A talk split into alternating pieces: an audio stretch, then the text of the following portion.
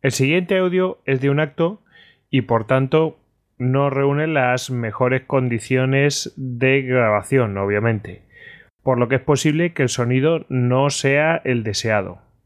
No obstante, la ponemos a vuestra disposición, la emitimos porque consideramos que es de gran interés.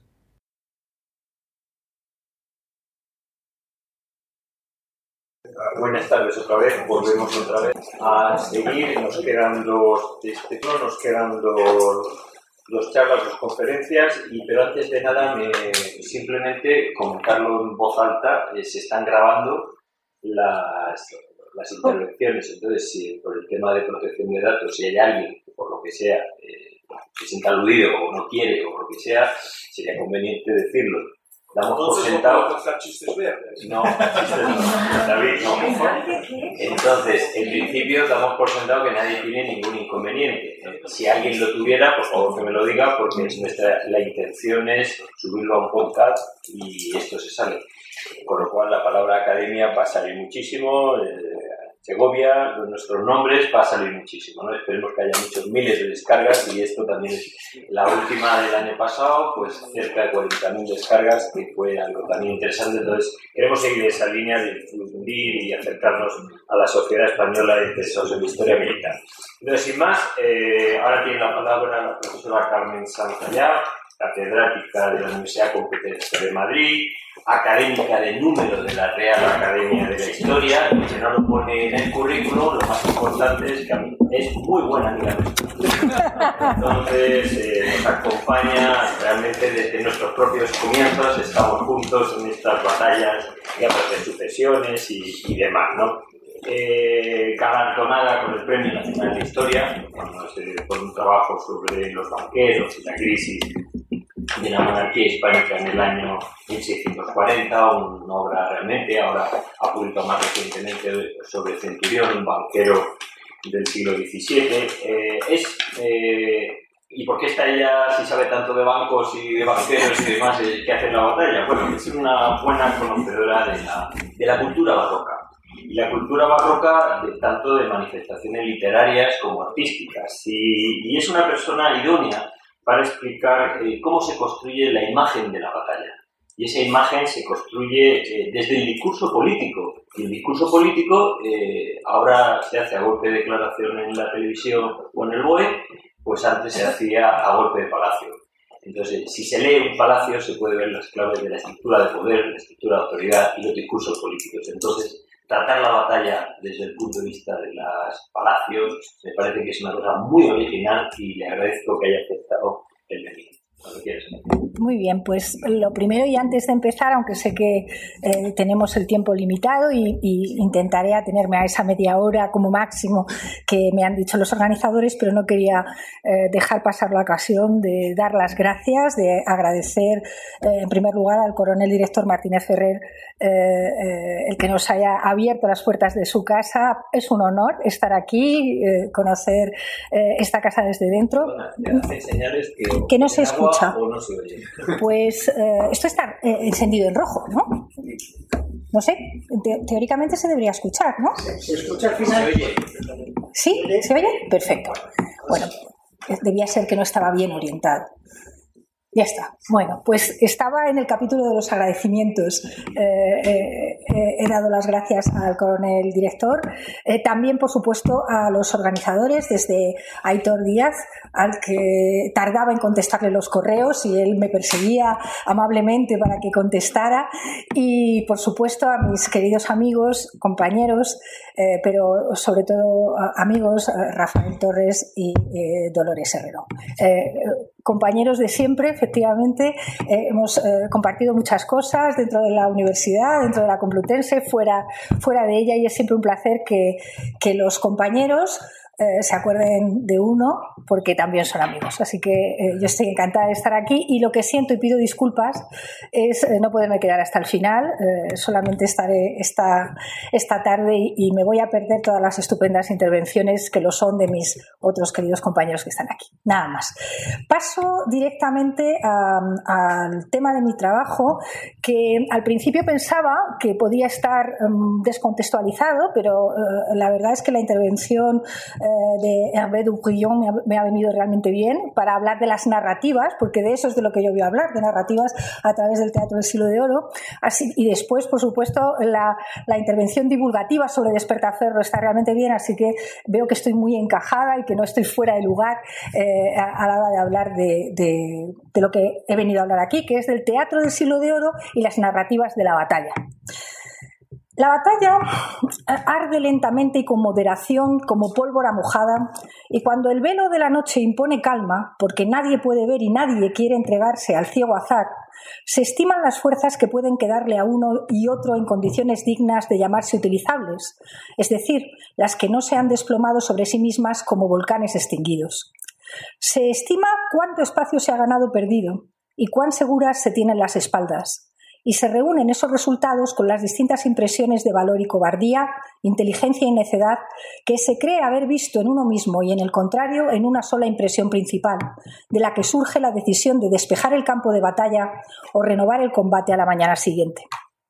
Esta literaria descripción del fin de una batalla corresponde al pensador posnapoleónico Karl von Clausewitz, que era, además de militar y político, un filósofo de la guerra solo comparable con el chino Sun Tzu.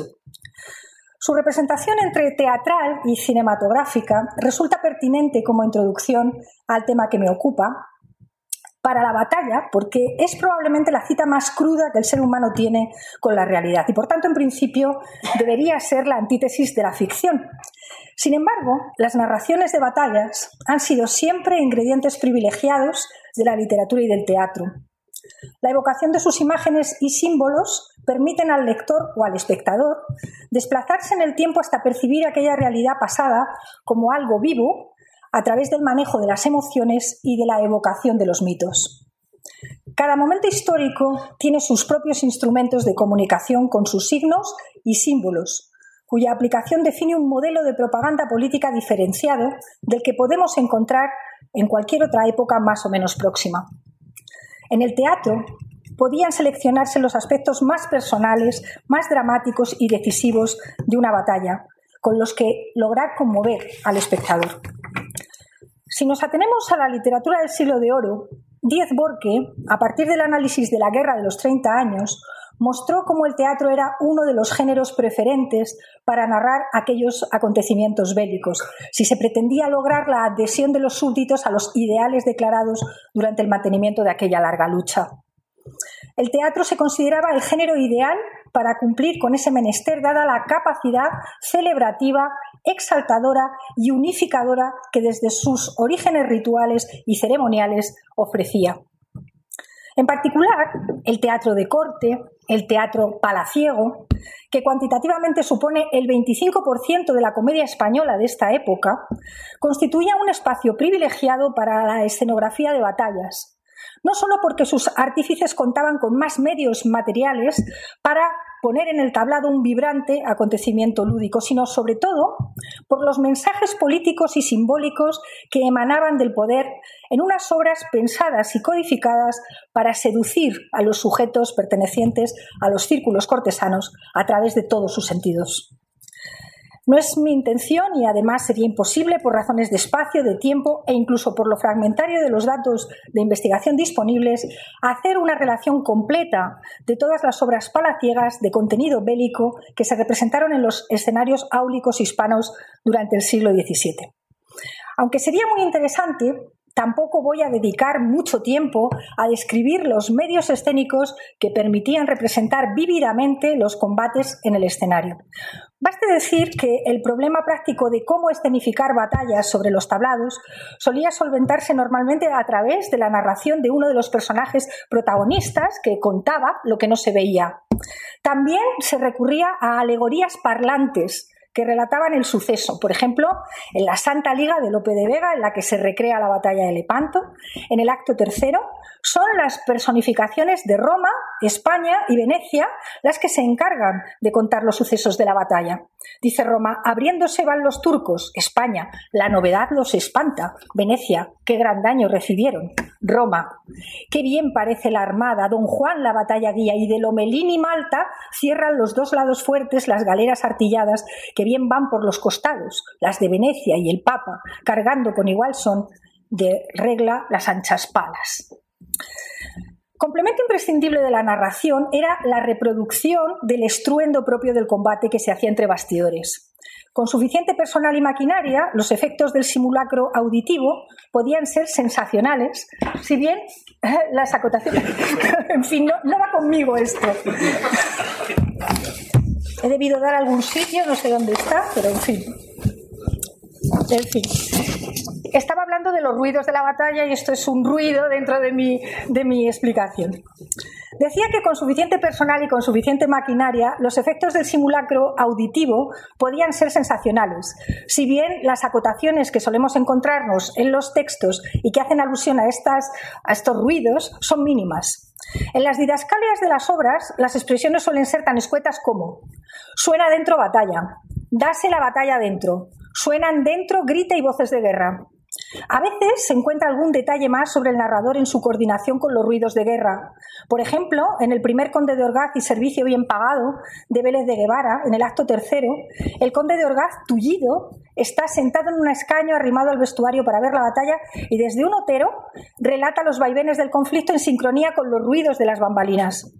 Eh, es decir, combina la relación de sucesos en tiempo real con todos los recursos sonoros con los que cuenta el teatro. Otras veces la batalla comenzaba entre bastidores, fuera de la vista del público, y luego salía escena llenando el tablado de movimiento. Casi siempre los combates se escenificaban en el espacio proescénico, es decir, en el tablado.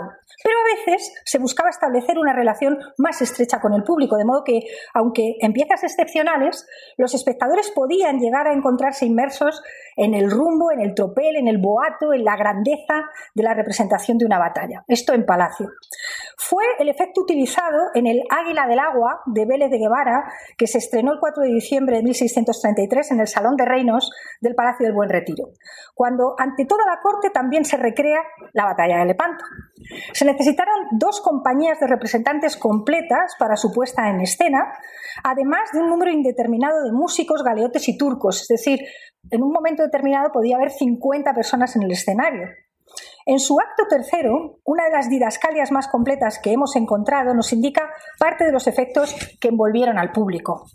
Vuelven a sonar cadenas y ruido y éntrense y tocando el clarín se descubre una galera que en la parte que más a propósito fuere, pintada de medias lunas blancas y un estandarte en la popa azul con las medias lunas blancas también y la cola del caballo y diga Luch Ali turco sobre la proa. Entonces empieza a hablar el turco. Pero como decía al principio, más que explicar cómo se reproducen las batallas en los escenarios palaciegos del siglo de oro, me interesa hoy hacer una incursión cualitativa del género que nos permita entender, entre otras cosas, las razones para atraer ciertas temáticas a los interiores de palacio y cuál era su concreto tratamiento. En contra de lo que pudiéramos pensar, el teatro palaciego asumió un altísimo grado de contemporaneidad en las obras de género bélico.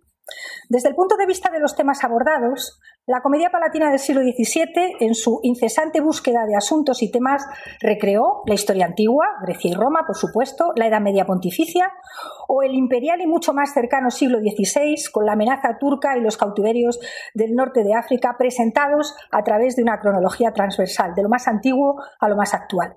Pero también hubo espacio y muchísimo para tratar los conflictos italianos y los flamencos con la Guerra de los 30 años de fondo. Esto quiere decir que no se obviaban los acontecimientos más cercanos. Yolanda Fernández Pérez, eh, catedrática de la Universidad de Ámsterdam, propone que hay unas 35 obras estrenadas durante el siglo XVII que fueron de ambiente flamenco y trataban el conflicto de Flandes o abordaban el tema del enemigo neerlandés. En palabras de otros estudiosos, por ejemplo, de Catherine Gies, eh, comedias como El asalto de Maastricht de Lope o El sitio de Breda de Calderón fueron creadas fundamentalmente como obras de aventura de tema bélico para ofrecer el relato dramatizado de hazañas militares de los heroicos soldados que alimentaban la reputación de la monarquía hispánica. Según su tesis, era un teatro que festejaba las victorias y obviaba las derrotas, aunque vamos a ver que esta afirmación tiene un punto matizable. La mayor parte de los personajes que aparecen en este tipo de teatro, sobre todo los militares, son la encarnación del Miles Christi. Excelentes soldados, valientes, leales, invencibles, superiores a los de otras naciones y extremadamente fieles a su rey y a la fe católica.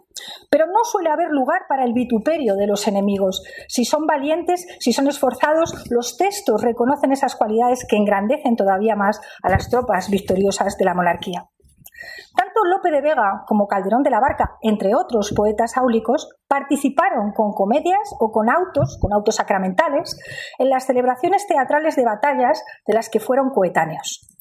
Menéndez Pelayo, para hacer alusión a su extrema actualidad temática, las denominó periodismo dramático o gacetas dramáticas. Cito a Menéndez Pelayo porque sigue siendo como base el estructurador del teatro del siglo de oro. Se sigue siempre acudiendo a él, aunque después eh, hay otras muchas matizaciones. Pero en esta en concreto no hay nadie que haya hablado después de este tipo de batallas dándoles una caracterización.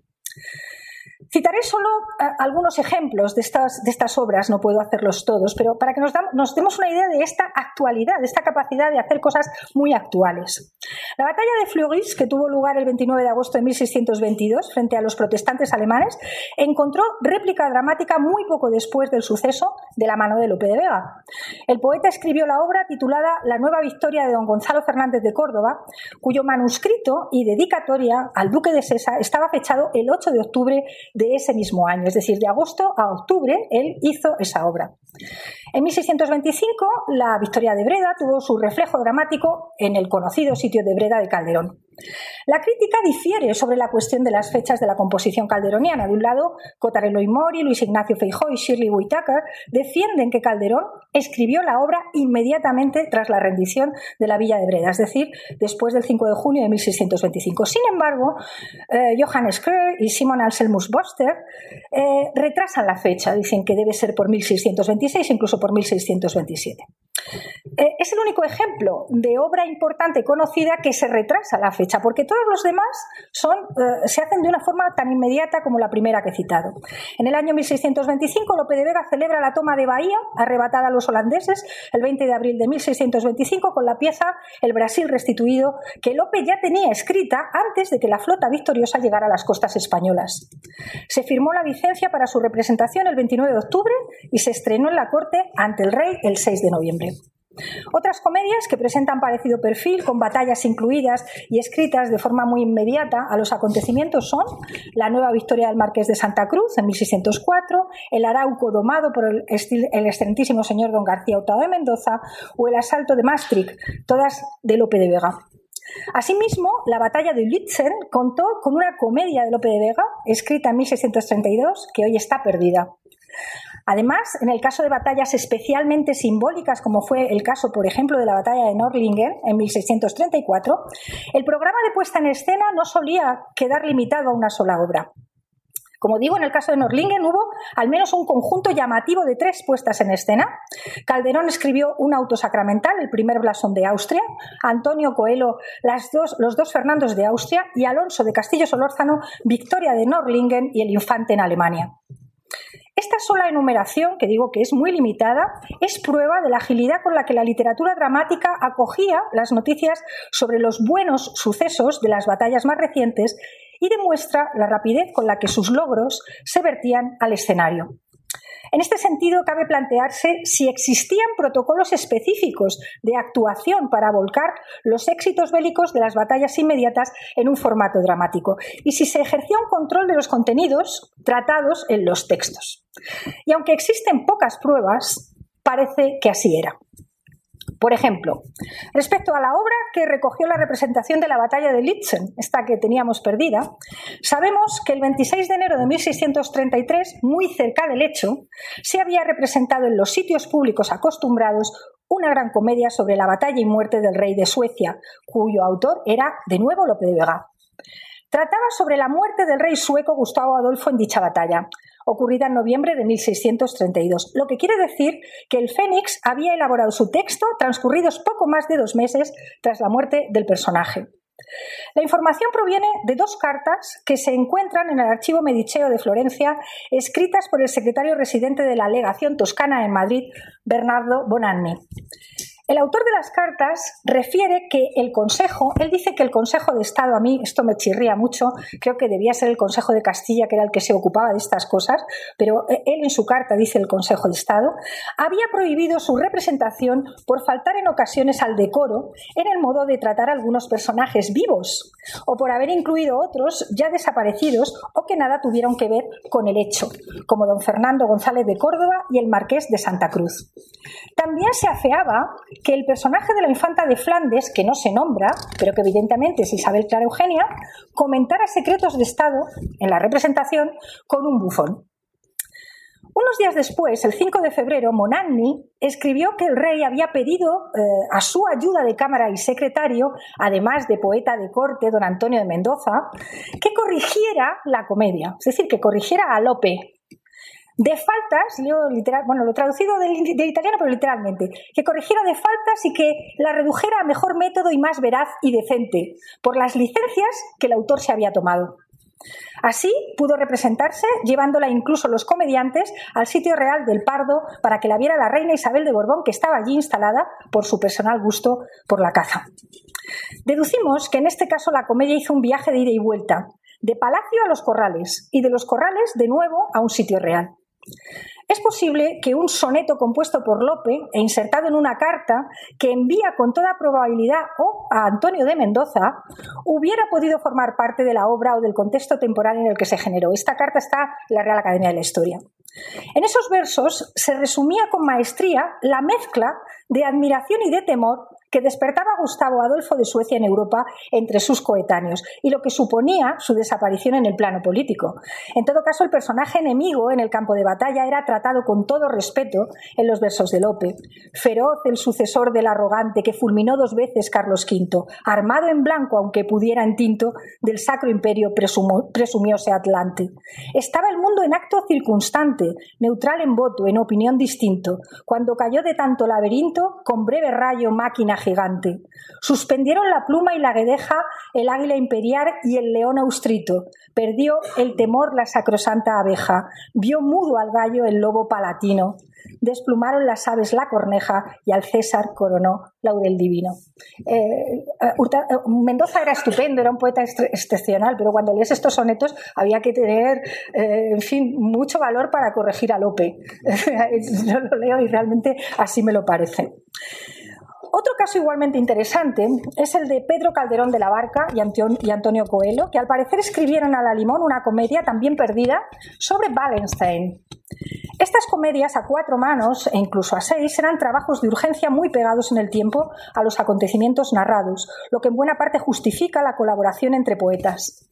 La noticia de la comedia perdida de Calderón y Coelho nos ha llegado por varios informantes, entre ellos el embajador de Florencia, Serrano, quien en una carta con fecha 4 de marzo de 1634 contaba cómo había presenciado en el Palacio del Buen Retiro la representación de una obra sobre las proezas del duque de Friesland, que es como se conocía en España a Wallenstein.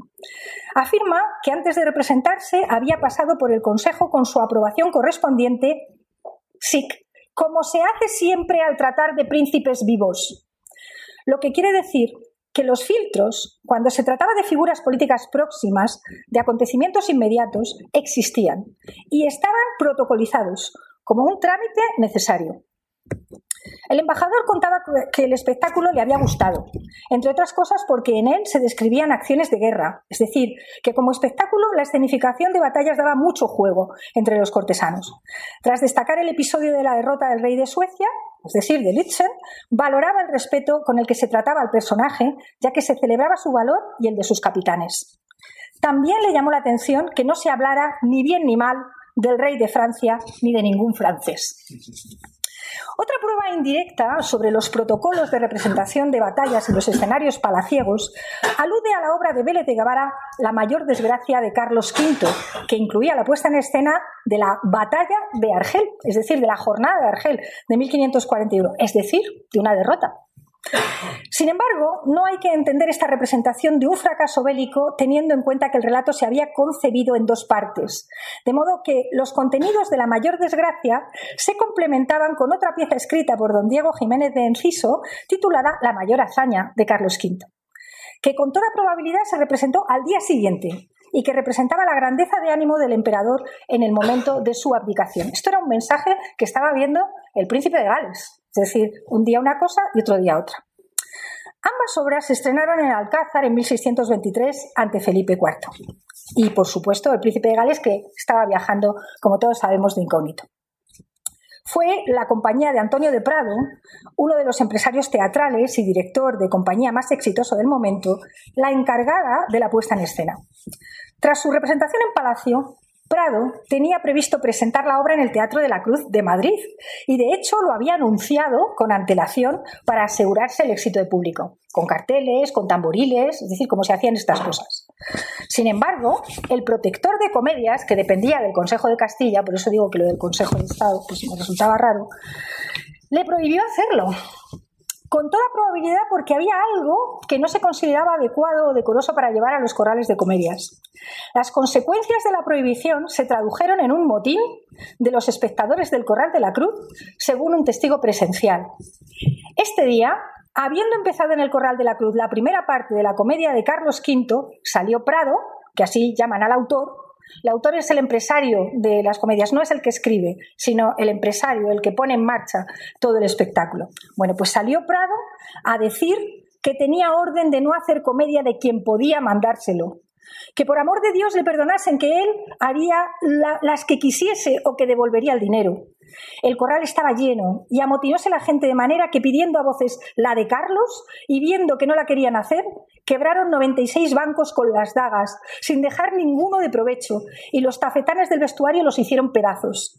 Y no contentos con esto, tiraban pedradas a los representantes. El Consejo de Castilla dos días después dio permiso para representarlas a puerta franca, es decir, sin cobrar la entrada.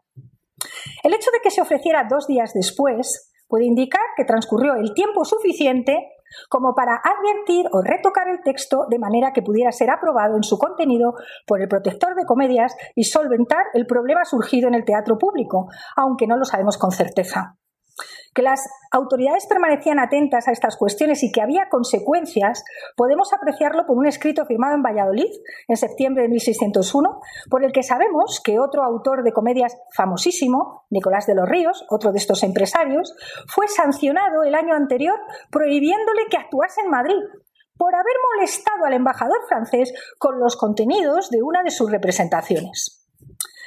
Resta incluir en este apretado resumen los ciclos representativos de batallas en las que la monarquía no interviene directamente y que, sin embargo, capitaliza como propias, con un programa profuso de representaciones teatrales palaciegas. El más llamativo en este sentido fue el dedicado a las célebres victorias cristianas acaecidas en 1683 y 1686 frente a los turcos, que festejaban la resistencia del segundo cerco de Viena y la toma de Buda, a las que no voy a poder referirme, pero que son realmente interesantes. Será en otro lugar, pero simplemente recordar que Vance Candamo, que es el, comediógrafo oficial de, en ese tiempo, se dedica en cuerpo y alma a escribir estas obras, y también Fajardo y Acevedo escriben comedias de este tipo, todas acumuladas en un periodo de tiempo muy, muy corto. En resumen, y termino, Puede afirmarse que las batallas se recrearon idealmente en Palacio para cumplir una función política de reafirmación de determinados mensajes que conectaban al público con los ideales y los objetivos de la monarquía. En el caso de las obras que representaban los combates más cercanos en el tiempo, tras el desenlace favorable en los campos de batalla, la función de los textos dramáticos palaciegos consistió en fijar las imágenes y símbolos más espectaculares de aquellas acciones. Aparecían en ellas personajes invencibles, insertados en episodios bélicos decisivos y necesarios. En definitiva, las batallas escénicas permitían celebrar resultados que siempre tenían un final feliz y victorioso, y cuyos efectos en el ánimo de los espectadores podían alargarse en el espacio y en el tiempo a través del lenguaje simbólico, más allá de su propia contingencia. Muchas gracias.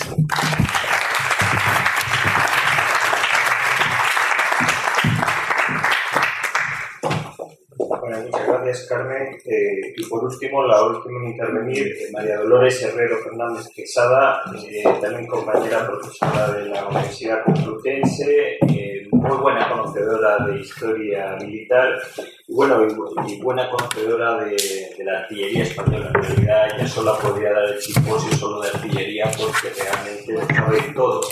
No solo de la artillería española, sino también de la artillería desplegada en ultramar, lo cual le hace tener ese punto de comparación que siempre es útil.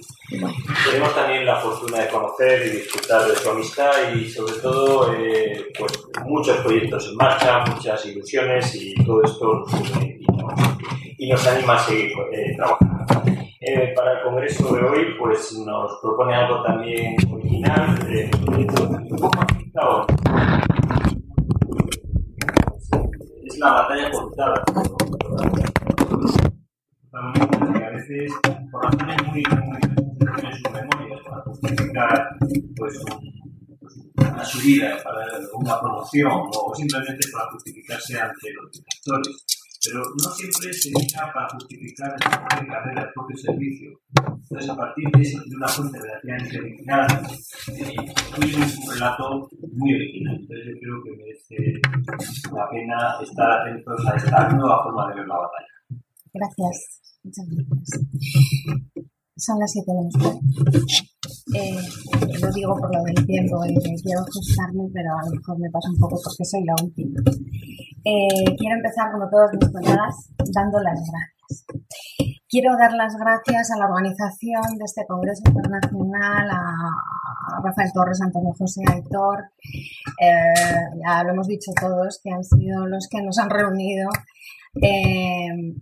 aquí en la Academia de Artillería y también quiero, claro, dar las gracias a la Academia como anfitriona y al coronel director Martínez Ferrer por alojar un congreso ah, que lleva el título de renovar y difundir la historia militar. Em, estoy feliz de estar en el aula de Gorri García Loigorri, primer laureado del arma de artillería por la batalla de Alcañiz en la guerra de la independencia. Estoy feliz de estar en la Casa de la Ciencia, el colegio, el centro educativo, como ha dicho el coronel, que tiene continuidad en la ciudad donde se abrió por Carlos III hasta hoy, 254 años, ha hecho el 16 de mayo. Y estoy eh, feliz también por, porque la organización pues, me permite eh, compartir este atril con colegas que son auténticas autoridades en la historia militar, que les animo muchísimo. Eh, amigos también, y compañeras como Carmen San, que bueno, nos vemos en otro foro, que no sea contar créditos o estar en un tribunal de fin de grado o de, o de un tribunal de fin de máster, etc.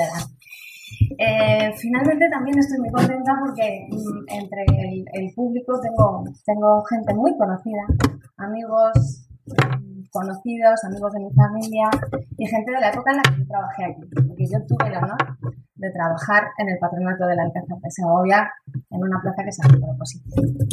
Y finalmente, si me permite, porque como estoy un poquito emocionada, eh, voy a decir que estoy muy feliz también, porque entre el público está mi hijo, miren. Y, les aseguro que en un año difícil, por ejemplo, pues es la mejor muleta que nadie puede tener. Gracias. Y empiezo. Cuando yo inicié mi tesina, en la biblioteca de la Academia de Artillería de Segovia, consultando fuentes impresas en primera instancia sobre Felipe. Luego me dediqué a la ciencia, a la técnica eh, en el siglo XVIII y, claro, fundamentalmente al Colegio de Artillería. Porque en manos de la monarquía, las academias militares y singularmente esta, y la de los guardias marinos, ¿por qué no? Eh, fueron herramientas para la introducción de la ciencia y la técnica en la España Y no la universidad, sino precisamente los colegios, los colegios militares. Por lo tanto, yo he trabajado desde el punto de vista de la investigación histórica, la ciencia, la milicia, las actividades científicas, científico-técnicas. Empecé con la parte más dura de la artillería en la tesina, en esta biblioteca, que fue la técnica, los materiales, la artillería de ordenanza, y ya a partir de ese momento quedé vacunada. Eh, y seguí, y seguí. Em, seguí mm, trabajando en enseñanza, en enseñanza militar, en otra serie de cosas, pero desde luego mis intenciones y mis ideas científicas, mis planteamientos estaban muy lejos de la por entonces devaluada historia de las batallas. Eso es así. Eh, pero pasó una cosa, en los años 90 del siglo pasado. Eh, pasó que mm, me llamaron del Ministerio de Defensa para hacer una obra coral con otros autores, claro, eh, sobre de alta divulgación todos poníamos cara de asco, sin notas al pie y tal, al pie de los cañones. La artillería española encantaba. Bueno, y yo dije, campañas, batallas. Mm, me daba cierto reparo, la verdad, meterme, meterme ahí. Pero no tuve más remedio que entrar en guerra, científicamente hablando, claro. Y hoy traigo aquí eh, algunos eh, tipos documentales y testimonios individuales de militares en primera persona que nos ayudan a comprender la batalla, a estudiar la batalla, que nos dan una percepción absolutamente diferente a la documentación oficial, institucional, a la documentación de los estados mayores, los partes de guerra, las capitulaciones. Es, decir, es la documentación en primera persona, redactada en primera persona. Eh, y lo voy a dividir en dos, en dos tipologías. La primera, mmm, memorias, autobiografías y diarios. Y diarios. Documentación escrita por militares que hacen esos, esos diarios y esas memorias. Lo que pasa es que, como tengo poco tiempo, me voy a centrar en la guerra de la independencia. En la guerra de la independencia, pues porque en una gran conmoción histórica como aquella para nosotros, los testigos y los protagonistas en tiempos de guerra multiplican los escritos, las memorias, sus percepciones y demás. Eh, nuestro primer ponente ha hablado de, historiografía francesa, hablado de algunas de las memorias de los generales franceses. Es verdad que es abundantísima la producción, de los ingleses también, y algo tenemos de generales, de generales españoles. ¿no? Eh, había en guerra, en aquella guerra de la independencia, que se empezó después de la invasión, una necesidad de explicar y de explicarse. Y ahí entran estos escritos de carácter individual. Bueno, eh, la batalla, el estudio de las batallas, eh, se ha hecho de una forma muy genérica. Muy genérica, pero desde mi punto de vista, no integral. Hoy, metodológicamente, necesitamos lo que ha dicho el profesor Torres antes. Un estudio, no ha dicho integral de la batalla, pero bueno, yo he entendido que lo que has explicado era, era precisamente eso, ¿no? Y bueno, y en ese estudio integral, evidentemente, aparte de los primeros espadas que protagonizaron las batallas, hay otros que eran eh, soldaditos de a pie, eh, suboficiales oficiales que participaron, pero que no están con letras de oro en, en los libros de historia militar, en la historiografía militar más clásica. Bueno, en, esto de las memorias, también lo ha dicho el profesor eh, Torres, Artola ya hace muchos años nos dio una, don Miguel Artola nos dio una categoría eh, de memorias justificativas, otras explicativas, eh, bueno, en función de quién estaba escribiendo la memoria y luego después Durán López ha hecho una recopilación en el año 2002 de fuentes autobiográficas eh, de la guerra de la independencia. Con ocasión del bicentenario de la guerra, ya en este siglo, 2008, eh, los historiadores eh, volvieron hacia las fuentes, volvimos hacia las fuentes, no, no todo lo que hubiéramos tenido que hacer. Y han estudiado esas memorias personales de la guerra, que son testimoniales, explicativas, pero justificativas, la mayoría de ellas. Justificativas y, bueno, con intencionalidad, digamos que exculpatoria en ocasiones, dependiendo. Eh, la motivación de dejar el testimonio de la guerra de los altos mandos militares tiene una justificación considerable. Es, esa narrativa eh, justificativa, explicativa, está mm, dando cuenta de lo que pasó y por qué tomó esa decisión. Por lo tanto, la motivación explicativo-justificativa en estas memorias de los altos mandos militares, eh, pues siempre eh, es consustancial a, ese tipo de escritos.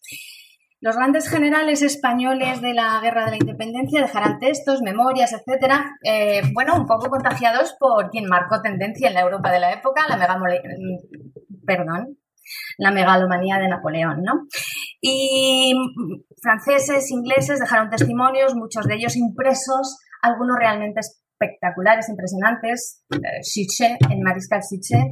Y tengo que decir que, bueno, los alumnos de esta casa tienen la suerte de tenerlos aquí, en la biblioteca de la Academia de Artillería, que hay una colección importantísima de esas memorias. El caso español. Eh, la cúpula militar española hizo memorias. Son son muchas, pero hizo algunas. Eh, ¿Cómo no las iba a hacer Palafox? Eh, pues, lógicamente las hizo. Eh, Girón. Mm, redactaron sus vivencias, sus memorias, sus recuerdos de la guerra, las operaciones o las acciones, explicándolas. Lo decía el primer ponente, bueno, explicando por qué se ha tomado una decisión y una orientación en un momento puntual, etcétera, etcétera. Bueno, uy, si yo no dado eh, y entonces, este fue el caso de Rafael Arango, pero ya no es cúpula militar, es el teniente de artillería más joven que había en Madrid el día 2 de mayo. El más joven y el primero que entró al parque de artillería con el Instituto de Historia y Cultura Militar logramos localizar un ejemplar, la portada, y se hizo un facsímil eh, en el año en el año Bueno, fue una crónica de la jornada en primera persona. Yo esos años he trabajado mucho en la Guerra de la Independencia, la jornada del 2 de mayo, he publicado alguna cosa y verdaderamente eh, es una guía obligada. El teniente Arango, pobrecito, que llegó a Madrid y no sabía lo que se iba a encontrar, eh, bueno, pues entró en el Parque de Monteleón y minuto a minuto nos va contando lo que pasó allí. El testimonio suyo, individual, quizá del que menos hablaba. Ahí había un capitán veterano como Daoí, otro como Velarde, había una serie de oficiales de muchísima talla, con mucha autoridad moral en, el arma. Allí estaba el Museo de Artillería en el Parque de Monteleón el día 2 de mayo. Es allí donde estaba ubicado. Y Rafael Arango nos lo cuenta. Es una crónica minuto a minuto valiosísima. A mí me sirvió de mucho, de mucho, no solamente por el relato, por la narrativa, sino por las pistas que me dio sobre otros protagonistas que no son Raúl y de aquella jornada y a los que he rastreado y he buscado para buscar también testimonios individuales. ¿no? Bien, eh, uno de los aspectos mm, que me interesa destacar aquí más de, de, las memorias es que la historiografía del 19 y mm, el máximo exponente en historia militar es la voluminosa obra de Gómez Arteche, eh, tomaron muy en cuenta mm, estas memorias, siguiéndolas paso a paso, siguiendo estas memorias y estas autobiografías. Eh, mm, desde las de los generales a las de los guerrilleros, que aún hay. Desde un oficial a un miembro de la Milicia Nacional. Y cruzar esta documentación individual nos permite contrastar las informaciones y descubrir matices importantísimos que no hemos encontrado ni en la documentación oficial, evidentemente, ni en, otro, en otras fuentes que quizás son más eh, asépticas, digamos, y desde luego mucho menos personales e individuales. Eh, por lo tanto, el proceso de análisis comparado de textos memorialísticos nos dará una visión mm, en singular, en primera persona, mm, más amplia y realista de los hechos de la guerra. Estos testimonios individuales eh, tienen, los que yo he podido, he podido consultar, eh, están redactados en primera persona. No hablo de los de los grandes generales, hablo de los demás, a los que no conocemos. Y nos dan una visión de la batalla mucho más epitelial, mucho más eh, cercana a los acontecimientos, con frecuencia con un impagable nivel de detalle eh, que no podríamos ni imaginar.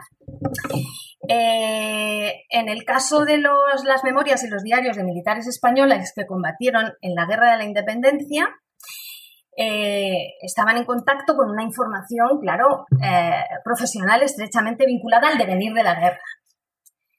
Pero, como todos sabemos, el devenir de esa guerra produjo una dispersión de documentación.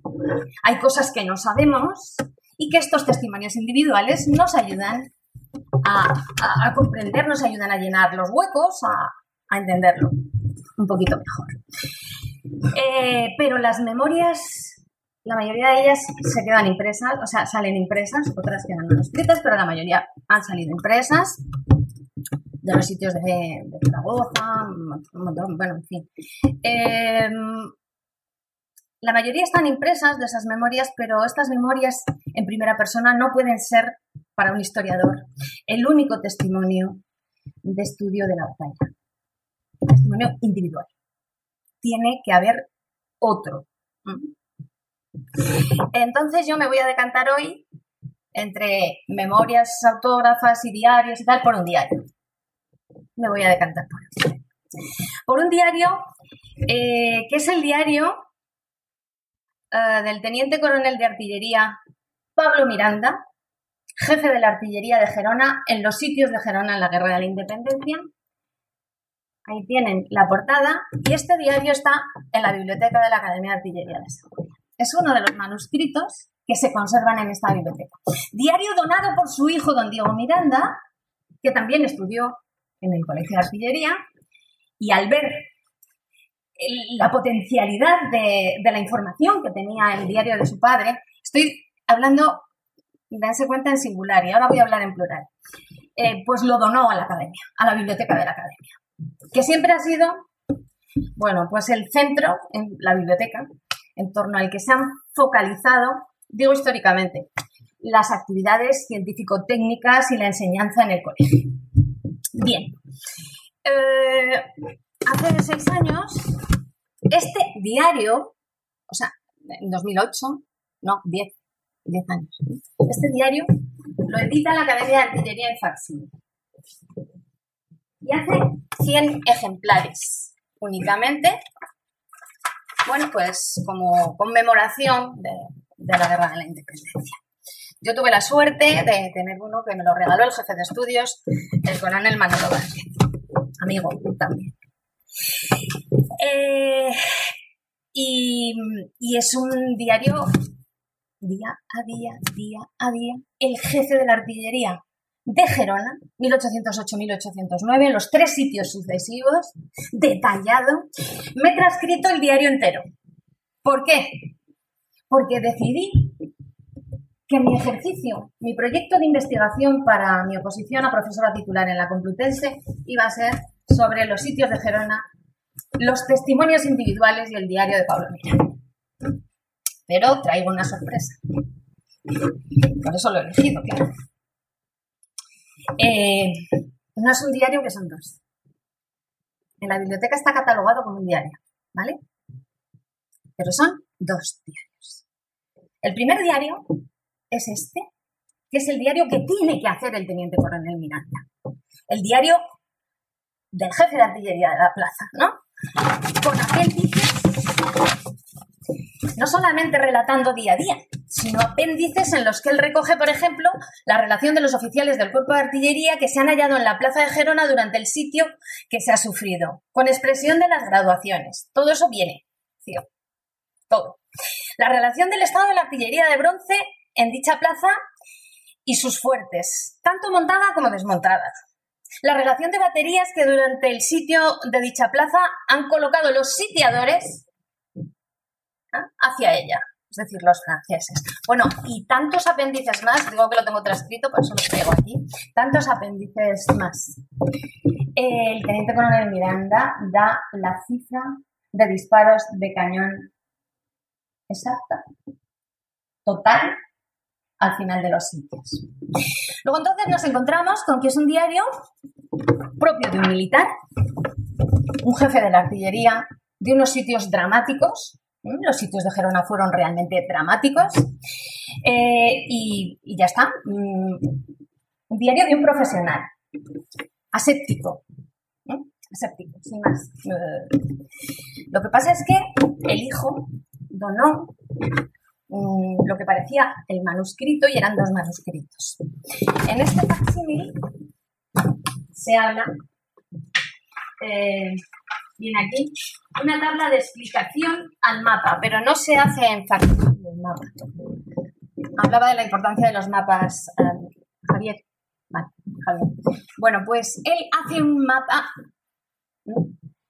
ya lo ven ahí arriba, este es el encabezamiento que pone. Esto no se, no se reprodujo en un facsímil. ¿Y el segundo diario? ¿Cómo hace Miranda un segundo diario? Bueno, pues el segundo diario, mm, además de este testimonio profesional de un artillero en primera persona, que lógicamente no tiene opinión, pero sí que apunta cuando los altos mandos del ejército de Cataluña se están confundiendo no están haciendo lo que tienen que hacer con Gerona. No están auxiliando a la plaza, el general Blake y otros, ¿no? Eso lo contiene el primer diario. El hallazgo del segundo diario, yo es que eh, empecé a investigar en esta biblioteca el siglo pasado, entonces eh, investigué muchísimo, investigué muchísimo. Y mm, tengo los dos diarios desde entonces y los he transcrito. Los he transcrito. Bien, por eso lo aporté en mi oposición. Eh, el hallazgo del segundo diario es, una sorpresa tremenda, ¿no? Es el mismo diario, el mismo autor, pero presenta una... Es, es como si sobre la percha del primer diario él colgara este segundo diario. Eh, sobre una estructura de un profesional de la milicia, de un artillero, cuelga un segundo diario. Ambos han permanecido inéditos. Ni Gómez Arteche los vio, es decir, es, interesantísima la, información, ¿no? Y en ese segundo diario, el testimonio individual de los sitios antes comentaba el primer ponente que, claro, una batalla no es lo mismo que un sitio, un sitio es totalmente diferente que una campaña una batalla en un campo abierto, bien. Los sitios son dramáticos, es un, espacio muy cerrado y eh, Miranda lo que volcó ahí fue la enorme implicación de la población civil en la defensa de Gerona hasta límites eh, insospechados. Y cómo la población civil, la esposa de un militar del regimiento de Ultonia, fue al general Álvarez de Castro y le dijo, eh, esto hay que defenderlo cree una compañía de mujeres. Y se creó la primera compañía de mujeres de Santa Bárbara. Tengo una publicación sobre eso. La primera unidad femenina, solo femenina, la creó allí eh, mm, Álvarez de Castro. También para hombres, ¿eh? Para hombres era, se llamaba la cruzada gerundense, pero lo específico era eso. La historiografía más clásica y decimonónica dicen que eran las camilleras de Gerona, no eran camilleras, no, no, no, no eran camilleras, estuvieron defendiendo donde hacía falta. Entonces Miranda nos habla de eso, nos habla de la población civil. Eh, mm, bueno, mm, enfatiza la resistencia de la población civil, que fueron todo uno con, la guarnición, la guarnición militar, eh, la dureza de los sitios, ¿no? Y algo de lo que hemos hablado antes, hablaba el coronel. En este segundo diario, no sé si porque él tenía un hijo artillero y había estudiado en el colegio, decidió extenderse un poco más en la parte pedagógica y nos expone las lecciones de la guerra, las lecciones de los sitios. ¿Qué lecciones se sacan después de los sitios de guerra? Pero bueno, él hace mucho hincapié, decía, ¿eh? para, en, en, la parte de la, de la población civil, ¿no? De, los sitios de Gerona, cómo se implicaron en la defensa, los muertos que hubo, eh, cómo funcionaba la, compañía de mujeres de Santa Bárbara, etcétera, etcétera, etcétera. Bueno, todo, absolutamente todo, eh, lo tiene recogido ahí. Tanto que esto es el precio de mercado en una ciudad sitiada donde estaban muriendo de hambre y de, disentería. Entonces, una gallina es la subida de los precios en la peor parte de una gallina pasaba de 280 reales a 380, ¿vale? Pero aparte de eso se darán cuenta que uno de los animales más codiciados es el gato por encima del perro. Y me parece que estaban por ahí las ratas y no sé qué, no me puedo detener. Hasta ese nivel llega el teniente coronel Miranda. Apasionante, de verdad. Eh, es indiscutible. Ya, ahí no. Me voy atrás. Es indiscutible que los diarios en primera persona de los militares eh, nos aportan una percepción, unos matices totalmente diferentes que evidentemente en la documentación oficial, como decía al principio, no podemos es imposible recoger, ¿no? Y por otra parte, he elegido otra tipología documental, porque no, no de memorias ni de diarios vive el hombre, otra tipología documental propia de la institución militar, eh, y la he elegido por mi propia experiencia, por el libro al pie de los cañones. Cuando me dijeron, venga, que tienes que. Hice ocho capítulos al final. Entonces, venga, los artilleros en campaña, desde los reyes católicos a la primera guerra carlista. Vale, pues muy bien. Y no, y yo iba a la historiografía clásica, Clonar, Varado, toda esta gente. Y bueno, pues mm, después todos repetía, estas cosas del corta y pega, no había ordenadores, pero se hacían, ¿no? Entonces yo dije, esto no, no puede ser. Hice una propuesta de defensa y les dije que me permitieran hacer un capítulo porque querían un resumen bibliográfico. Yo les dije que no, que a mí me dejaban investigar o no, que yo hacía un capítulo piloto investigando las fuentes y en los expedientes de los militares a ver qué encontraba. El Archivo General Militar de Segovia tiene todos los expedientes de los oficiales del Ejército de Tierra, tropa no que está en Guadalajara. Eh, y entonces allá que me metí porque yo llevo toda la vida investigando, investigando en ese archivo.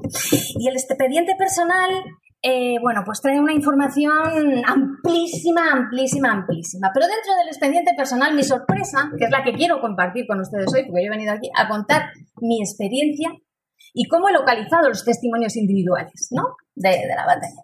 Mi experiencia es que en un documento, en principio, que nos puede parecer tan telegráfico y aséptico como la hoja de servicios de un militar, a ver qué pasa. He traído la de David, claro. Bueno, pues en un, en un documento como este, que empieza a ser obligatorio con los ejércitos permanentes de Felipe V y, ya la formación del expediente personal a partir de Carlos III, tenemos, es como el DNI del militar. Todos los datos profesionales, arriba el nombre, apellidos, el cuerpo al que pertenece, eh, subteniente, teniente, no sé qué, no sé cuál, ta, ta, ta. Es como su DNI profesional. Pero después, en el anverso, nos encontramos. Ah, bueno, es que de hoy tenemos dos hojas. La de 1791, solo dos y la de 1806. Pero en el reverso he puesto para cotejar el reverso de las dos hojas de servicio de hoy. Tengo 24 años, partí a Sevilla, soltero, siempre soltero, hasta el final, eh, el día 2 de mayo. Eh, soltero tal, es a propósito o no. Y fíjense, en 1791 dice, inteligencia en tropa, en regular. Inteligencia en tropa, 1806, bien, bien. Luego ya después ya no hay hoja de, hoja de servicios. Bien, pues esto sería el, eh, la primera página y luego el, este es el reverso, he puesto anverso, ¿no? Es el reverso de, la, de las hojas de servicio. Pero lo que me interesa de las hojas de servicio es esta eh, parte que es el final. Después de los datos profesionales y demás, nos vamos a encontrar con eh, un epígrafe que se llama, eh, se llama campañas, batallas, acciones de guerra en que se, haya, se ha hallado y mandos que ha tenido. De verdad, pues dicen que estuvo en la guerra de tal o en la de los Pirineos. No, no, no. ¿Qué va? Esta hoja de servicios es del artillero don Joaquín de la Pezuela, primer marqués de Viluma, virrey del Perú. Y en la parte eh, de batallas, campañas, acciones de guerra y no sé qué, hay más de cuatro páginas y media, casi cinco. El nivel de detalle y lo que nos explica, y he traído esta porque es una de las más largas, es realmente impresionante. Y gracias a que yo me metí expediente a expediente, hoja de servicios a hoja de servicios, de verdad pude hacer ¿eh? una historia de la artillería en campaña en los capítulos que me tocaban, incorporando el testimonio individual de cada uno de aquellos artilleros. Y eso no era fácil. Eso no era fácil porque, eh, bueno, se conocen las guerras. Ah, bueno, les enseño para que vean. Eh, servicios particulares, esto es el final después de cinco páginas. Eh, título, porque le dan el título de primer marqués de Viluma por la batalla de Viluma, que aparece descrita de maravilla, y la acción de la artillería. Título con decoraciones y purificación, Fernando VII, como agradecimiento. ¿Vale? Como agradecimiento. Bien. Eh, a ver. Bien, pues entonces decía que esto no fue fácil, pero fue absolutamente gratificante desde el punto de vista de la investigación, porque esos artilleros que habían estado, por ejemplo, ¿no? En la en la eh, guerra eh, de los Pirineos, en la campaña del Rosario, ¿no? Pues ¿qué se sabía? Pues ahí tenemos las memorias de los generales, historias también muy generales de las campañas de los Pirineos. La artillería, bueno, sí, que un artillero cogió su pieza, disparó y mató directamente a un general francés, pero a partir de ahí no sabíamos nada más. Bueno, pues es muy importante, porque me fui buscando uno a uno aquellos artilleros que habían participado en la guerra de los Pirineos y resulta que la batalla de Pontos fue fundamental la artillería y es el laboratorio donde se prueba la primera artillería ligera en España en campaña. Por lo tanto, es importantísimo. Ni les cuento la guerra con Portugal, que fue muy breve, pero de ahí, ahí tenemos gente interesantísima y de ahí salen eh, los miembros del primer, realmente del primer Estado Mayor de los ejércitos que crea Godoy para hacer unas nuevas ordenanzas. Aunque luego se disuelve y ya será el general Blake eh, quien lo cree en la guerra de la independencia. Pero el primer Estado Mayor y está formado por artilleros. Por artilleros. Pero ¿y la expedición a Dinamarca? Del Marqués de la Romana, los artilleros, pero fueron artilleros, no fueron artilleros, pero realmente bien. Yo he tenido la suerte de encontrar un estado de fuerza de la artillería en la primavera del año 1808 en el expediente personal de eh, José Navarro Sangrán. Y ahí viene, eh, viene información, ¿no? Viene como desde Barcelona sale un tren de artillería que parte eh, para con dirección a Hamburgo, formado por 25 piezas, 33 cureñas, tal, tal, tal, tal. Sin entrar en detalles, cuando eh, la romana, que no el general Quindelán, el marqués de la romana, se da cuenta de la jugada, necesita evadirse, evadir al cuerpo de ejército español. Y va a elegir a dos artilleros para las misiones más delicadas, las misiones de espionaje, de cómo estaban desplegados los demás, para poder ver por dónde podían hacer la marcha para España. Dos artilleros no suficientemente conocidos en la historia del arma, José Guerrero Torres, por cierto, amigo íntimo de Velarde, y el subteniente de artillería a caballo, Manuel Zacares. Eso fue una auténtica sorpresa y no les puedo contar todo lo que hicieron, pero les aseguro que gracias a sus hojas de servicio sabemos que los artilleros también estuvieron en la expedición a Dinamarca y fue realmente impresionante. Eh, y eh, finalmente, Finalmente, después de Dinamarca, la propia guerra de la independencia. No voy a entrar en ella, he consultado muchos expedientes de artilleros combatiendo la guerra de la independencia. Estuve dando una conferencia en Bailén hace unos años y disparé un cañón.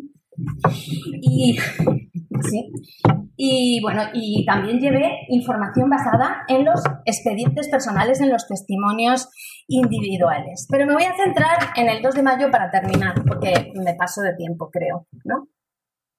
Pues, pues, pues nada.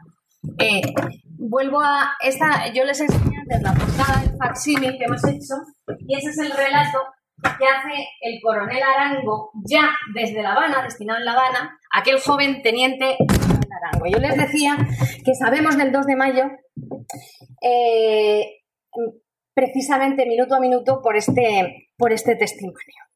Por este testimonio y los nombres que salen ahí. Y los nombres que salen ahí que van a ser claves para conservar la memoria del 2 de mayo y de los capitanes Daoiz y Velarde. Y no solo la memoria, sino sus cuerpos.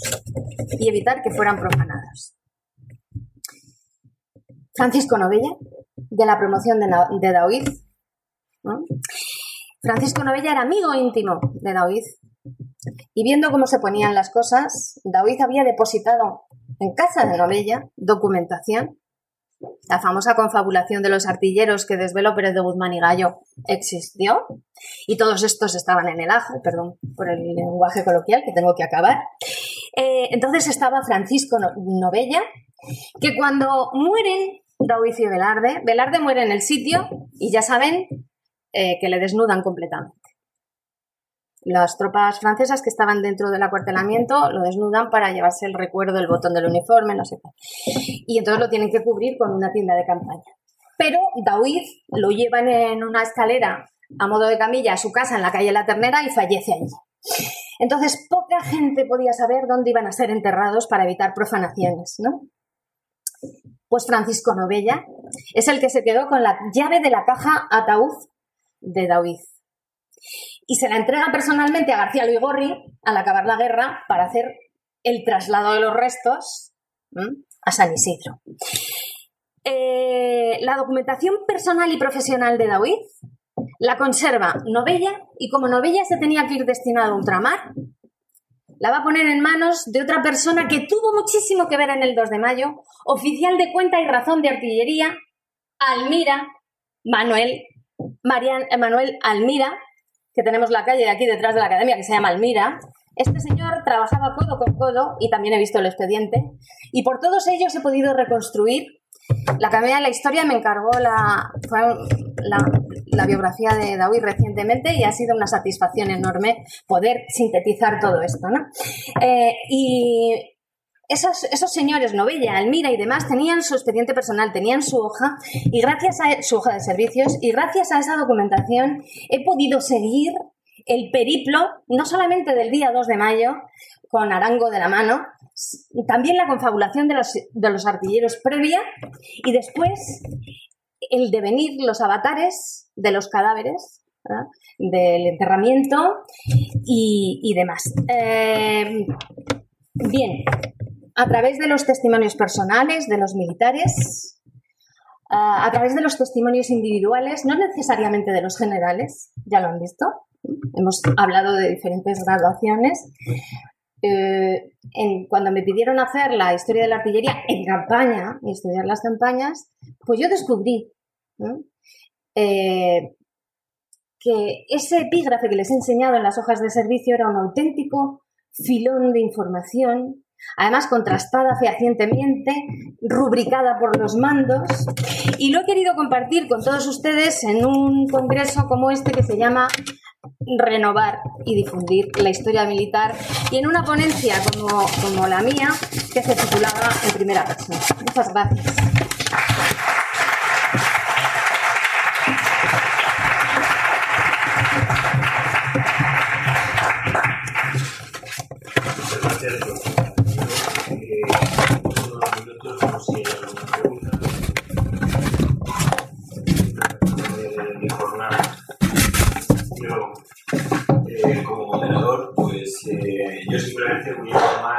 Un poquito de las cosas que se han visto en modo telegráfico sobre una, idea. Yo creo que la ponencia del profesor Trevillón ha puesto encima de la mesa, eh, o puesto el atril en este caso, eh, un tema que no, no, se suele tener en cuenta cuando se trabaja la, batalla, y es la diferencia entre la batalla y la campaña. Entonces, como, como historiográficamente pues, los dos términos se han ido mezclando y este es y ahí están muchos de los problemas a la hora de distinguir. La batalla no es la conclusión, la batalla es, forma parte del conjunto. ¿De dónde empieza la campaña y dónde acaba? La batalla eh, se prolonga porque se prolonga la campaña. Y este juego que la historiografía no ha aclarado bien, pues es parte la confusión que tenemos también hoy día. Entonces, eh, le agradezco muchísimo al profesor de Millón que saque un tema que nos puede dar luz a la hora de, enfocar cómo tratar metodológicamente una batalla. Al, profesor Gómez Valero eh, creo que nos ha puesto la miel en los labios, es decir, se puede hacer una divulgación de un altísimo nivel sin renunciar un ápice a lo científico. Es decir, realmente se puede hacer y creo que los ejemplos que nos ha puesto eh, se puede. Y si, hay que ir a Turquía, se va a Turquía. Pero no nos quedemos con la, la, posibilidad de confrontar puntos de vista, porque lo sano es eso. Cada uno asume sus ideas, las firma, pero se confronta. Eh, en tercer lugar, la profesora Sam, Carmen Sam, eh, creo que nos ha hecho un ejemplo precioso de cómo se construye, cómo se puede construir el, imaginario popular de una batalla. Y empieza por la divulgación, pues como todo, es, eh, hay que ganarse la opinión pública y el medio en el que se hacía era pues, a través del teatro. Lo que es realmente es, yo creo que hasta, sorprendente es la sensibilidad y la rapidez con la que se construye ese imaginario. No ha llegado la flota y ya está escrita la obra, ¿no? Entonces, bueno, reíros ahora de WhatsApp bueno, pues eh, esa sensibilidad me parece eh, que, hay, que, seguir explorando porque realmente es, apasionante. Y en la última y vibrante exposición de la profesora Herrero, pues eh, creo que es fantástico el aire fresco de nuevas fuentes, de, nuevas lecturas, unas cosas que ya las hemos visto, pero no las hemos visto porque no las hemos mirado. Un diario que son dos diarios, unas hojas de servicio que no son hojas de servicio, que son diarios, que son pues este ejercicio yo creo que nos enriquece a todos. Sin más, eran unos flash para, cerrar un poquito. Entonces, tienen ustedes el protagonismo ahora. Eh, si quieren alguna, algún comentario o pregunta. Buenos días, bueno, buenas tardes, perdón. Soy el Benito Nieto, director del Departamento de Ciencias Públicas de la Academia. Y tengo una pregunta para la profesora Herrero porque a costa de haber hablado del manifiesto de Arango y haber hablado del copia-pega, no sé si usted lo sabrá, o lo sabrá, eh, el, el, el, el brigadier Ruiz de Porras, cuando escribió el manifiesto de elogio fúnebre a Luis Velarde, le copió literalmente a, Arango. Era simplemente ese comentario. Y Ruiz de Porras, pues lo que hizo fue la fuente. Copió literalmente, pegar. Jefe de estudios de colegio en Baleares. Hizo las primeras líneas, hizo las últimas líneas. El resto lo copió literalmente. Totalmente de acuerdo. Comillas,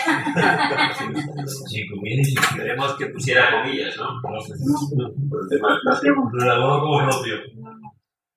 Es más, se leía todos los años al principio del curso, en la innovación del curso, a, los caballeros, a la compañía de caballeros cadetes. ¿Más, ¿más cuestiones?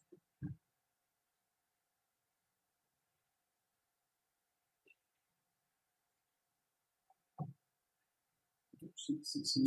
sí, sí bueno, antes de, de, estar aquí en su yo fui profesor de la Escuela de Estado Mayor del Departamento de Operaciones. Y quería comentar que el tema de batallas, campañas y operaciones es un tema que está de gran actualidad en el sentido de que lo que es una batalla, lo que es una campaña y lo que es una operación es un concepto fluido y que ha venido evolucionando. De hecho, hay un debate que sigue un poco en Estados Unidos que dicen que el arte operacional no existe. Es decir, que al final ha ido evolucionando. Hubo un momento en el que ya estaba la táctica y la estrategia. Nadie hablaba de arte operacional, con Napoleón ya se empieza a hablar un poquito del arte operacional, creo que se ha dejado ver, pero simplemente es comentar que eh, esos conceptos son los conceptos fluidos, en el siglo XIX había unos conceptos, en el siglo XX han ido variando y ahora mismo, pues no se muy bien. Hay publicaciones en Estados Unidos que dicen, eh, dicen que, el arte operacional, en fin, esto es un debate muy largo, pero hay quien dice que se le está comiendo, hay quien dice que el arte operacional es una excusa para aquellos que no tienen estrategia, la estrategia, hablando de estas campañas de Afganistán, donde los ejércitos occidentales van ganando eh, batallas y al final pierden la guerra. Entonces, es, un debate vivo, pero no solo desde el punto de vista histórico, sino que es un debate desde el punto de vista de por qué hay campañas o operaciones, que no que no se ganan. Es decir, que es un debate vivo y no, es solo algo de historia, sino que realmente el ejército de Estados Unidos y en general los ejércitos occidentales le estamos dando un poquito la vuelta a esto. Y luego comentar, aunque me imagino que lo son, pero por si acaso tengo el atrevimiento de comentar, aunque yo sé que no sí que lo que aquí en Segovia, dentro del Alcázar, creo que está previsto que vayan a ver el, Museo de Artillería, pero también está ahí el, Archivo Histórico Militar, que si no lo conocen, pues la verdad es que sería una pena que no estuvieran. Creo que uno de los ponentes de mañana es un oficial Germán Segura, que está destinado allí precisamente al archivo histórico militar. Entonces, bueno, pues él seguro que puede hacer algo que puede ser de su interés. Igual ustedes han ido 40 veces y ya lo han visto todo. Pero bueno, ahí al final, y ahora que nunca está más porque, como comentaba, eso es un tesoro inextinguible.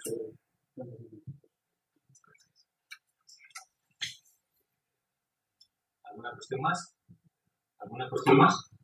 Sí, yo quería preguntar otra cosa.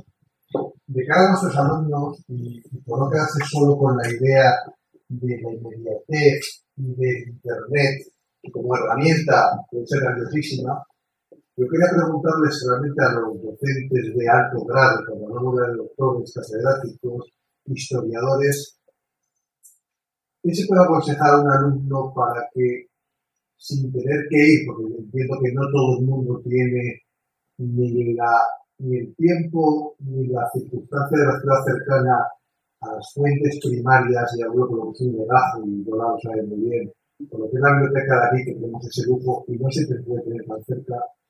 Si podemos aconsejar algo intermedio, como puede ser mejor las fuentes escritas de los autores, de los libros, que a veces en copia y pega los mete en Wikipedia o en, Internet o donde sea, y realmente hay que leerse el contexto. se ha hablado de las dos partes, donde hay una, batalla pues de quien escribe a favor de los cultos, a favor de España, a favor de Inglaterra a favor de Francia o lo que fuera. Y si eso realmente se, se dice o se aconseja en las universidades, o se deja la libertad de iniciativa a cada estudiante de buscar las fuentes y que en su madurez establezca lo que quieras.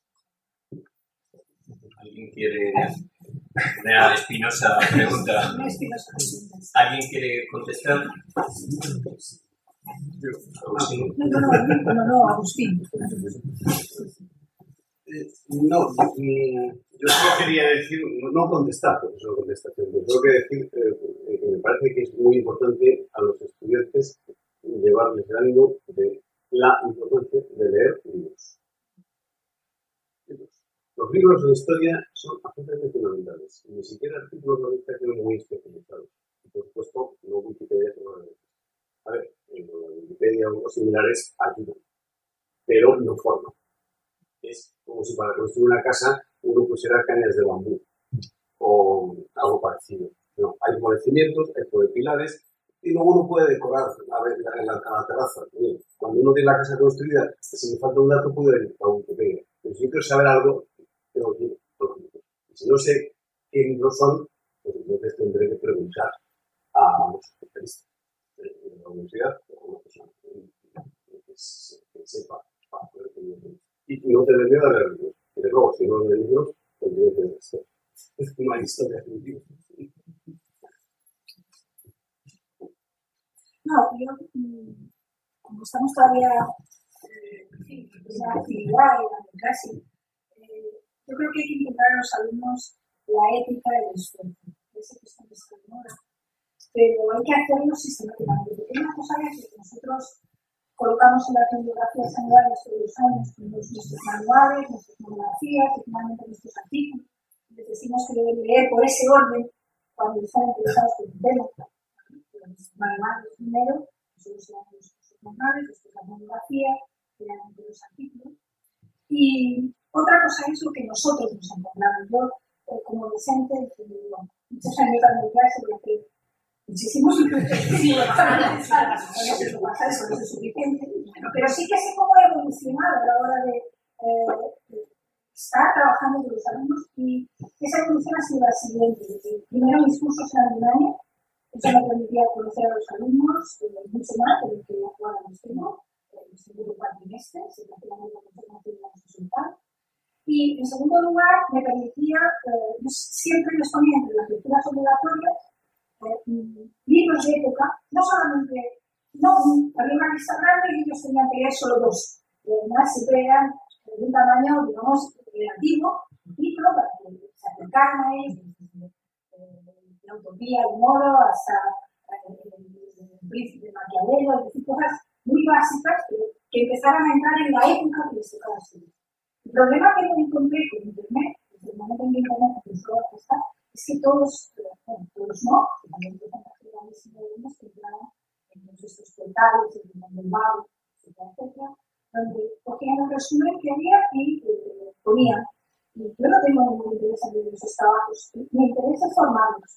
Entonces, mm, eh, se lo decía, decir, bueno, es lo que habéis hecho, esto no, esto no sirve, tendremos que hacer otras cosas, tenemos que intentar hacer otras cosas. Y mm, nuestro problema es que realmente estamos, eh, el ambiente en el que con alumnos en general, no estamos hablando de los alumnos que llegan a más, que es otra cosa, que es un lujo y que muy bien con ellos, sino los alumnos de formativos, de segundo, de tercera carrera, donde esa ética de esfuerzo no está, no está. Entonces nos tenemos que ir adaptando a lo que hay, siendo imaginativos, haciendo cosas que tienen que ver con, con, eh, con, con, que hagan trabajos que es imposible que puedan sacar en internet, la imaginación, y, realmente luchando con la corriente. Entonces, eh, yo creo que ahí hemos perdido una batalla, seguramente que hemos perdido secundaria, nosotros nos encontramos ya con un material bastante hecho. Entonces, ese, ese, esa, esa batalla la hemos perdido ese eh, la que no sacarla. Pero la realidad es esta. Es, es,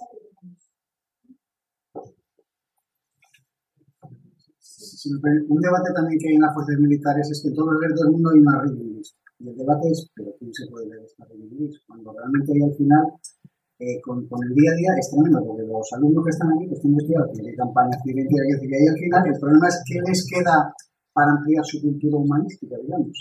Entonces yo ahí al final, aunque no me paguen, yo digo que aunque sea un ciudadano, si os cogéis el despertaferro, que decir ahí al final, para empezar, no, no, pero, lo digo completamente en que decir ahí al final yo modestamente he escrito sobre la batalla de Rocoral. Entonces ahí al final, pues hay un artículo sobre la batalla de Rocoral y yo después de haberme leído un montón de libros dije, caramba, qué síntesis más buena. Es decir, que ahí al final digo eso como otros que ha habido por aquí, yo digo porque no hay nada como un libro. Pero si no tenemos un libro y tenemos que elegir, hubo una época en que en España esto no existía. Existían las revistas científicas de las universidades, lo que pasa que eran muy largas, no tienen ilustraciones, no tenían mapas, pero esto es agradable, es sin colores. En fin, que ahí al final, como un libro, nada, pero si andamos cortos de tiempo, como es el caso de los alumnos de la Academia Artillería muy, corta, bueno, pues para empezar, no está mal. Y a partir de ahí, en la bibliografía que pone al final, para que quiera ampliar, pues ahí. Yo creo que son buenos consejos. de todas formas, añadiría ya puestos a dar consejos como gratis, pues el problema es que tenemos exceso de información. Ese, es el problema grave. Tenemos exceso de información y falta gravísima, al menos lo digo en, aquí, pero en, la universidad, yo veo falta gravísima de criterio. No tiene criterio. Está todo en Internet. Cuando está todo en Internet, la pregunta es ¿cuál es lo importante? ¿La primera página o la que hace mi, mi No tiene criterio. Entonces, el único antídoto para eso es fomentar la curiosidad con preguntas, preguntas, preguntas de clase y mandar una idea. No existe el libro bueno, no existe el libro fantástico. Existe lo que tú te construyes en la cabeza. A leer muchos libros de ideologías enfrentadas, de tiempos pasados. No tienes por qué ser un especialista. Lee, ten curiosidad, construye tu propio mundo. Con eso es más que suficiente. Pero ten curiosidad. Pero que no puede ser es que pasen, no, ya tengo el título, ya. Yo supongo que un artillero que no se preocupe por lo que han hecho hace desde 250 años otros artilleros que han pasado por aquí, iba a decir ya han tomado café o han estado tal, me parece que esa falta de curiosidad eh, le va a faltar algo su formación. Parece, entonces tiene que tener esa curiosidad. ¿Cómo se fomenta eso? Iba a decir que eso se ve de casa, pero bueno, si aquí se puede hacer curiosidad, curiosidad, curiosidad, porque necesitan que tener. Es mi receta como otra parte. lo que estás planteando. A mí me parece que como docentes, la prueba para despertar la curiosidad es intentar que nuestros alumnos plantearles retos. O sea, tú lo puedes depender, no a ver, a no ser que tú seas capaz, todo a veces, los retos personal o haciendo trabajos muy focalizados, de plantearles preguntas que ellos tengan que averiguar. pero hay que ilusionar. O sea, yo creo que la crisis puede ser alumnos, puede ser de secundaria, como planteabas. Pero al final el reto lo tenemos al docente, si tenemos que leer. Como, para, podemos con reading list, no leerás, porque no hay una pregunta, no hay un, reto, no hay, te has preguntado por qué. Pues no te dan pistas. Yo creo que manera de, de fomentar la lectura en nuestros alumnos, yo, yo mi experiencia, llevo años, de mi edad, pero con primero segundo de carrera, que es el perfil que tú decías. O sea, yo pongo lista de bibliografía así no saber nada, nada. Eso sí, me hace trabajos concretos, monográficos, que me van a ver, me van a ver bien, porque esos trabajos no se responden con la Wikipedia. En Wikipedia ya hemos leído el antes. O sea, Wikipedia es para seguir la la medida que mantenemos restos, en la medida que nos ponemos preguntas que nos su interés y quieren la relación entre pasado y presente, de repente me va tirando. Porque me acuerdo que al arribar las armas en el 17, saber el teatro moderno en la época, pues yo te estoy escuchando, pensando, esto es hoy en día el papel de la prensa. Es opinión pública. Pero es que, ¿para qué la publicística está, están haciendo la publicística? Pero de repente, ¿cómo el Estado ejercía el control sobre la opinión pública? Con el teatro, lo que el terror privado. Pero uno, mira que, ves, que dices, ¿qué tiene que ver? No tiene que ver con la guerra de hoy en día. Mucho mucho, porque era la manera como un Estado tenía el control de la opinión pública, todas las funciones Estado el de Cuando un alumno consigue plantear un reto así, de repente lo que delega tiene interés. Porque estás analizando lo que delega y estás analizando cómo la prensa manipula la guerra de día. Es el mismo problema que entonces tiene interés bueno, lo que delega el tema de la Entonces una vez dices, bibliografía, ¿eh? lo que delega. Claro que ahora lo que delega. ¿Qué si son iguales de los hombres? Cuando la pregunta es, ¿piensa actuar opinión pública? ¿Qué tiene interés? No lo sé. O sea, no la otra justicia que tenemos comentando. Hoy en día, depende de la libre porque es muy fácil de conseguir. Y no estoy hablando de, claro, la, propaganda de en día, sistemas de prestamos de Hay muchísimas revistas gratuitas que están los en en día, acceso a la información antes era un problema. El libro que está sobre la Academia de Artillería manuscrito único. Detrás de otro cierto, hoy en día, entre servicios de prestamiento bibliotecario y bibliotecas entre sistemas o revistas que tienen abiertas, entre el acceso a la información es bueno, no solo en internet, sino de libros. Pues bueno, no tener miedo. Y como docentes creo que debemos de tener humildad que no es fácil plantear Cuando consigues que el alumno descubre el reto, te va. Y te va a dar la pena. A los que estudiar, eso espera, no sé demasiado, pero funciona. Yo creo que la respuesta a la pregunta es ¿quién es eh, cómo? Pues el docente no, no, como los docentes lo resolvemos esto, porque todos estamos en la misma dirección. Bueno, para terminar, bueno, yo creo que ha sido una jornada intensa, entonces yo creo que la mejor conclusión es que acaba la batalla, empieza la campaña y seguimos. Muchas gracias a todos.